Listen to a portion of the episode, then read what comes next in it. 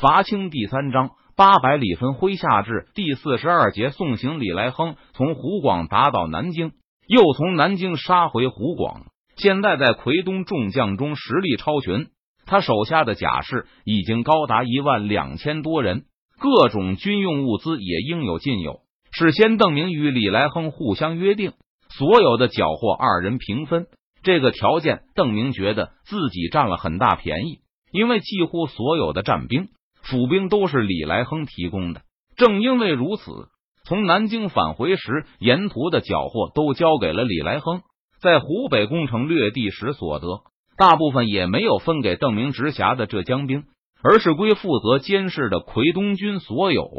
当时邓明的理由是付学费，因为李来亨派出教官指导训练这兵，应该得到补偿。但李来亨的看法不同。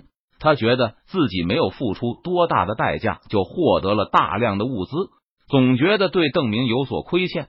李来亨听说元宗帝、刘体纯都有子侄在邓明身边效力，李来亨的儿子今年还小，没法往邓明身边送。可是若长期没有音讯往来，李来亨觉得他和邓明的关系也会渐渐疏远，必须要在邓明身边有自己的人。出于感激和维持关系这双重目的。李来亨把三堵墙的成员整顿了一下，加上他们的部分子弟以及一些和自己感情深厚的兴山新生代，组成了一支二百人的队伍，派到邓明的军中。一年前，兴山军战马奇缺，但现在财大气粗的李来亨也能给这二百名骑手配齐马匹，每人还发了一副崭新的盔甲。本质上，这是向长官送礼。李来亨虽然老实，但并不笨。很清楚，不能显得太寒酸。这么一支骑兵投入自己的麾下，邓明自然非常高兴。不过，养一支骑兵耗费巨大，二百人的马队维持费至少相当于一千五百名步兵，而且马匹娇贵，补充又非常难。奎东川军的战马几乎全靠从清军的手中缴获，明军没有饲养的能力。虽然邓明不惜代价的支持成都的老百姓成立马行。但几年之内估计见不到什么成效。不过有了这支马队后，邓明就可以开始培养自己的骑兵部队了。现在这军中虽然也有一些缴获的军马和骑手，但并没有骑兵军官。这批刚刚抵达的骑兵，邓明给了他们较高的军衔待遇。邓明在湖广的时候就尝试推出军衔制度。作为一个美院的学生，他不知道军衔制有什么益处。因此，李来亨询问这个制度的作用时，邓明说不出个所以然。但是，既然从黑火药战争开始，越来越多的军队使用军衔制度，而且一直到核战争时代都没有取消，那么这种制度肯定经得起战场和时间的考验。邓明认为自己此生大概不会看到超越核战争水平的战争模式了。于是，邓明把千总定为上尉军衔。旗下再设中尉和少尉两级军衔，尉以下有师，授给各小队头目，和尉官一样，根据资格和从军年限，从上士到下士不等。至于兵丁，目前依旧是甲兵和府兵的区别。被授予军衔的军官和士官还得到了特殊的事务——金属的肩章。对于军中这个改革，这军士兵都感觉很新鲜。而无论是李来亨还是元宗帝。他们觉得这是邓明的个人兴趣，反正看起来也不会有害，那就由邓明去做吧。这次抵达重庆后，元宗帝也曾问起过军衔制度一事。邓明解释说，有了肩章识别系统后，在战场上士兵就可以知道该服从谁的命令。对此，元宗帝口中称赞不已，心中却是完全不以为然。官兵常年待在一起，难道还能互相不认识不成？几次简单的讨论后，元宗帝和李来亨得出同样的结论：这个制度完全是邓明心血来潮瞎折腾。反正制作那些肩章看起来也不太麻烦，不会消耗什么军事资源。元宗帝也不打算干涉。除了这个莫名其妙的制度外，元宗帝感觉邓明直属部队的其他方面还是不错的。除去已经赶赴成都的几千人以外。现在重庆城外还有邓明的八千甲师，一万六千府兵，这两万四千人马相互之间还算有爱，没有一般军中战兵欺负府兵的风气，至少是眼下还没有形成。装备不错，战兵身上的盔甲和手中的武器都是新任湖广总督张长庚给打造的。因为买家不好惹，所以张总督和周知府一直很重视武器的质量，把它当做头等重要的大事。这支军队在湖北进行过一些攻城战，攻陷黄州等府县的经历，让这些士兵拥有了基本的战场经历。不过，元宗帝认为他们最大的问题是成军时间太短，彼此之间还不够默契、熟悉，而且军官的威信也没有建立起来。元宗帝觉得，或许就是这个原因，使得邓明建立了那个没有实际用途的军衔制度。半空中的铜板急速旋转。向城垛上落下去，就在铜钱即将接触墙面的一瞬间，突然伸出一只手，将他猛地攥住。李国英稳稳的把铜钱握在手中，一直望着江对面的双眼中，之前的犹豫之意几乎完全消失，脸上满是坚毅之色，把铜钱握了足有五秒钟，直到最后一丝犹豫彻底褪去。李国英猛然用力一挥手臂，手一松。让铜钱飞向远远的空中，数万大军的生死岂能由一个铜钱来决定？来人呢！李国英高声喝道。马上就有卫士上前领命。李国英在这个标营卫士的耳边低声吩咐了几声。听明白命令后，标营卫士的脸上显出惊异之色。川陕总督迟迟等不到他应声，不耐烦的催促道：“还不速去！”扎！几个标营卫士反应过来。一起向川陕总督打千行礼，从城头退下。他们到衙门取了总督的令箭，上马离重庆而去。此时，有一些部将已经走到李国英的身后，向他提出趁此良机从重庆撤退的建议。但李国英一口回绝了他们。本总督料定这是贼人的诱敌之计。李国英一边说着，一边伸直手臂，指向南岸的山岭。本官观此山。背后有杀气蒸腾，直冲霄汉，必是邓贼统帅大军在后面埋伏，只等我军放弃坚城。见到众将脸上纷纷露出一色，李国英板起脸孔问道：“本总督戎马数十年，怎么你们信不过本总督的望气之术吗？”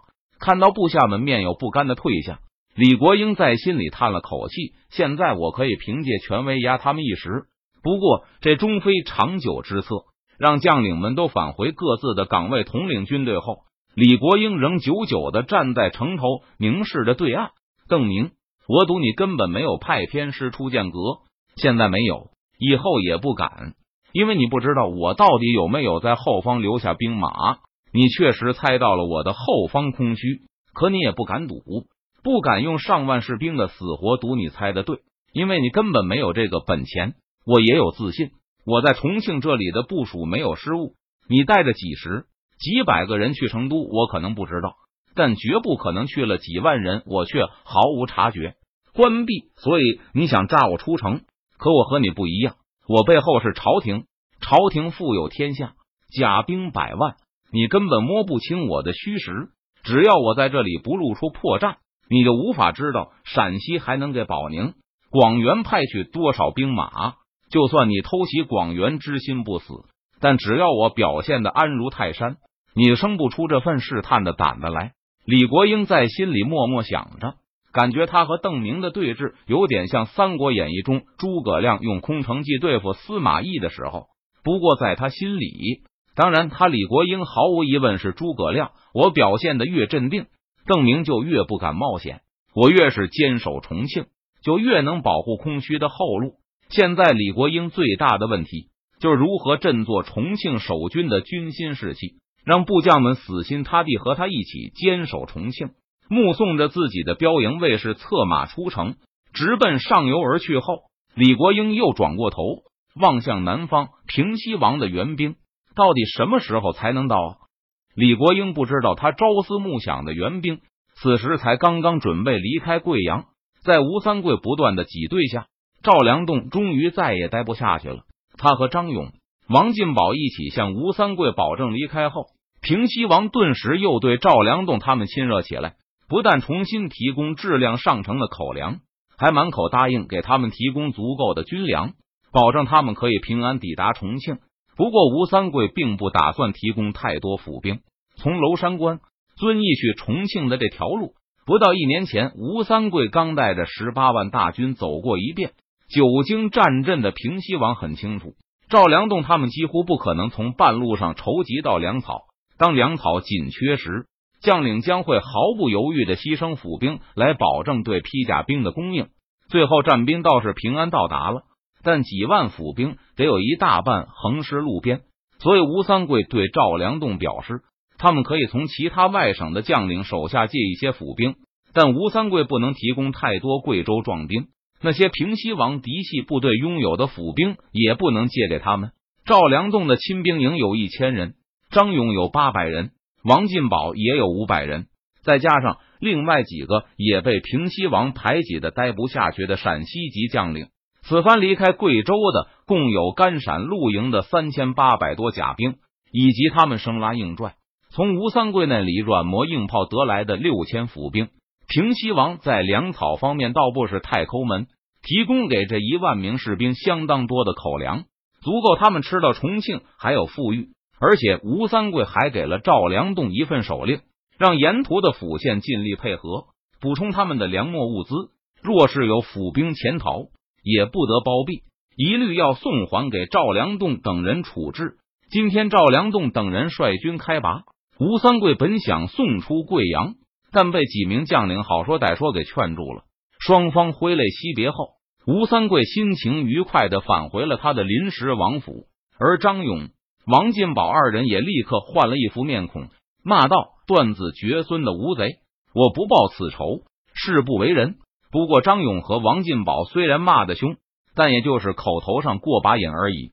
对方是权势滔天的平西王，手握重兵和一省藩地。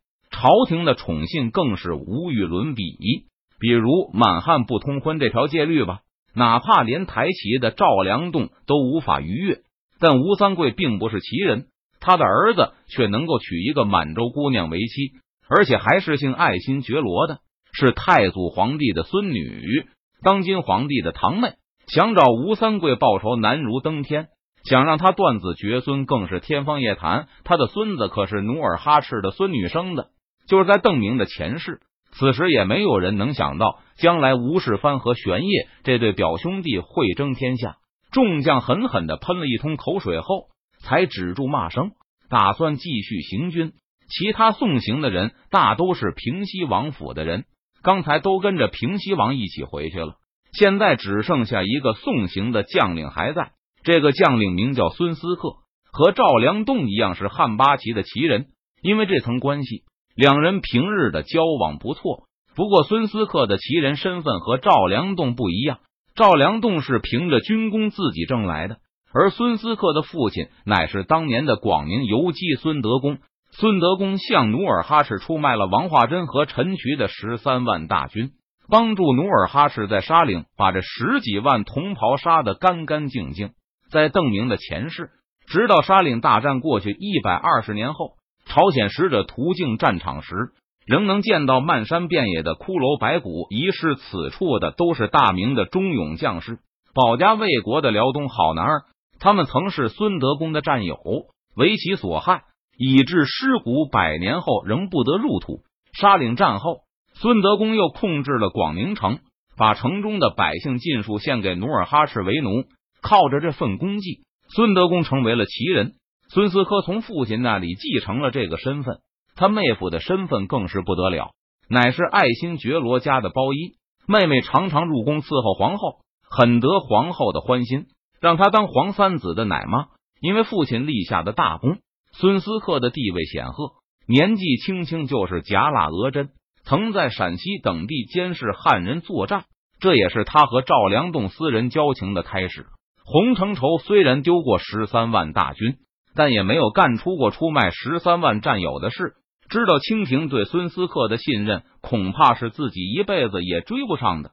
所以进攻云贵的时候，洪承畴就请孙思克随军监督如平西王这样的汉人将领的行动。对于孙思克这样的汉军奇人，吴三桂同样不敢得罪，一直好吃好喝的养在贵阳，等着朝廷哪天招他回去，就礼送出境。若是前路艰难，或许弟等还要折返贵州，手中的府兵不足，军粮也称不上多么富裕。若是路上耽搁，很可能会遇到断粮的危险。赵良栋不能不预先为自己安排一条退路。如果平西王不喜，还请老哥哥帮助在平西王面前美言几句。但孙思克没有答应赵良栋的要求，而是说道：“听闻朝廷有召我回京，然后再次派去西安的意思。赵兄弟若是中途折返，我说不定已经不在贵州了。再说贵州这里有什么好的？”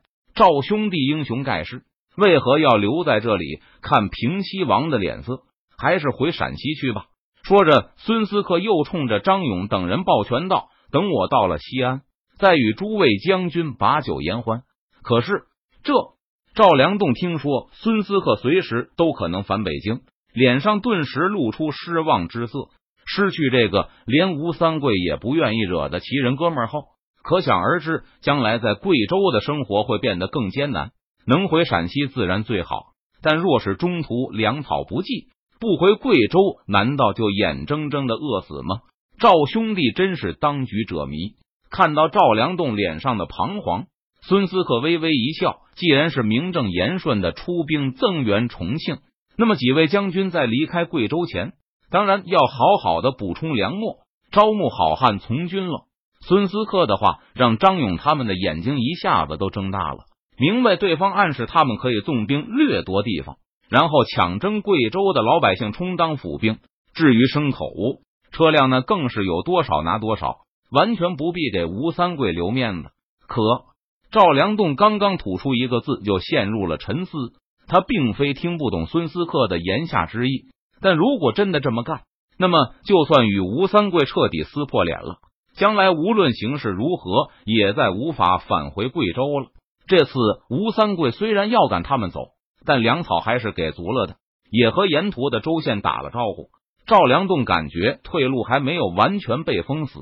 赵良栋又说出另外一个顾虑：若是深入敌境，收集粮秣，自然无人能说我做的不对。但若在贵州境内行事，这些可都是皇上的子民呢。而且若是地方官阻止，又该如何是好？难道对朝廷命官动粗吗？哈哈哈哈！孙思克仰天大笑，好像听到了什么最可笑不过的笑话一般。赵兄弟，赵兄弟！笑了半天后，孙思克恨铁不成钢的对赵良栋道：“贵州是平西王的藩地，怎么能说是皇上的子民？就算是，也隔着一层了。难道说皇上打算食言，把藩国收回吗？再说。”这里的官吏都是平西王的属官和朝廷和官。看着孙思克那双笑意盈盈的眼睛，赵良栋感到有冷汗正从背上渗出来。末将明白，末将带领的是朝廷的兵马，只知道为朝廷杀敌，不知其他。就是再说，平西王宫中体国，朝廷大军出发讨贼，就是让平西王的属民受了点委屈。难道平西王就会不体谅你们的难处吗？要真是有不识大体的人弹劾诸位将军，我自然会在朝廷面前为诸位将军分辨。孙思克依旧是满面笑容，向众将举手告别，祝诸位将军旗开得胜，为朝廷再立新功。